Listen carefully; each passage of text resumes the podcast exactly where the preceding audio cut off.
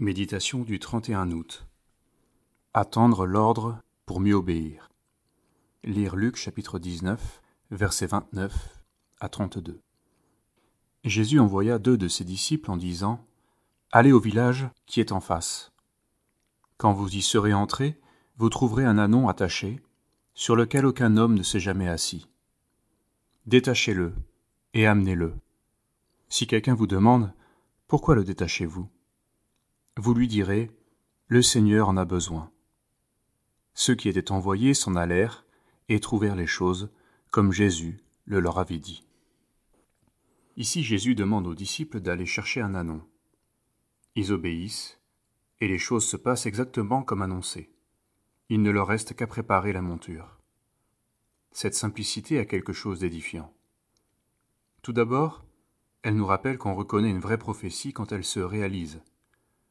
Peut-être diras-tu dans ton cœur, Comment reconnaîtrons-nous la parole que l'Éternel n'aura pas dite?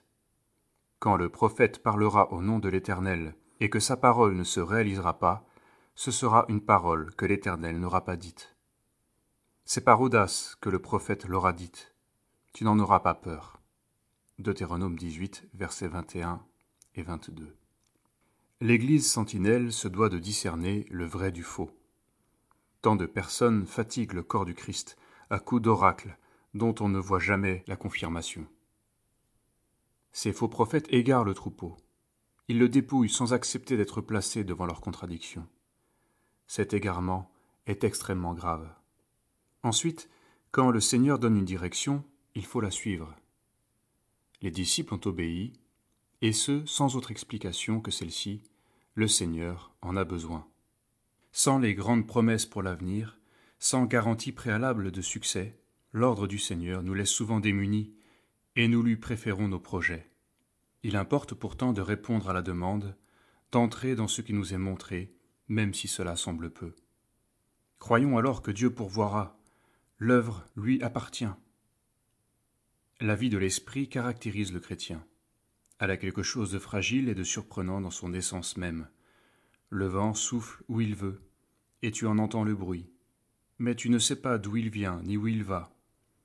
Il en est ainsi de quiconque est né de l'Esprit. Jean chapitre 3 verset 8.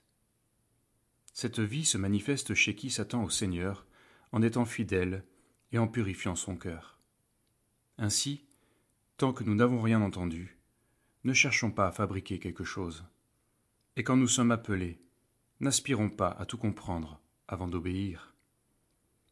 Et la voix de Christ nous appelle. Il est temps de s'éveiller. La moisson est vaste et belle. Qui veut pour moi travailler? C'est ton Sauveur, ô mon frère, dont l'appel s'adresse à toi. Réponds-lui d'un cœur sincère.